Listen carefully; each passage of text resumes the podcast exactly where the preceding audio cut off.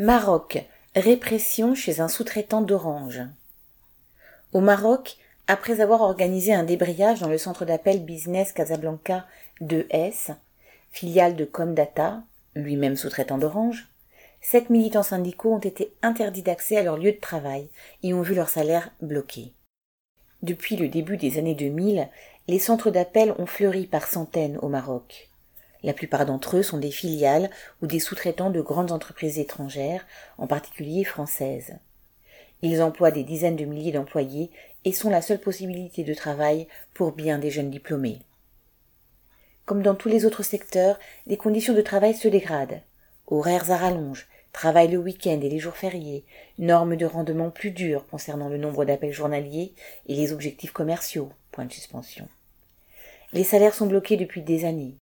Et l'inflation, très importante au Maroc depuis le Covid, rend la situation de plus en plus difficile pour les salariés. Chez Business Casablanca 2S, qui emploie 1400 salariés, la colère a éclaté après l'annonce de la fusion entre la maison mère Comdata et l'entreprise Connecta, aboutissant à la création d'un mastodonte au sixième rang mondial du secteur. Des milliards mis sur la table d'un côté, des miettes de l'autre.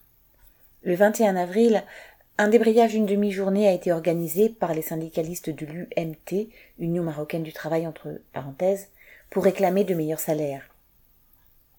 Dans ce secteur assez peu organisé, il n'en a pas fallu, davantage pour lancer la machine à répression. L'une des syndicalistes a été abusivement mutée dans une autre ville, les autres tout bonnement licenciés dans les jours qui ont suivi. Aujourd'hui, les syndicalistes licenciés sont en plus poursuivis en justice par l'entreprise pour entrave à la liberté du travail.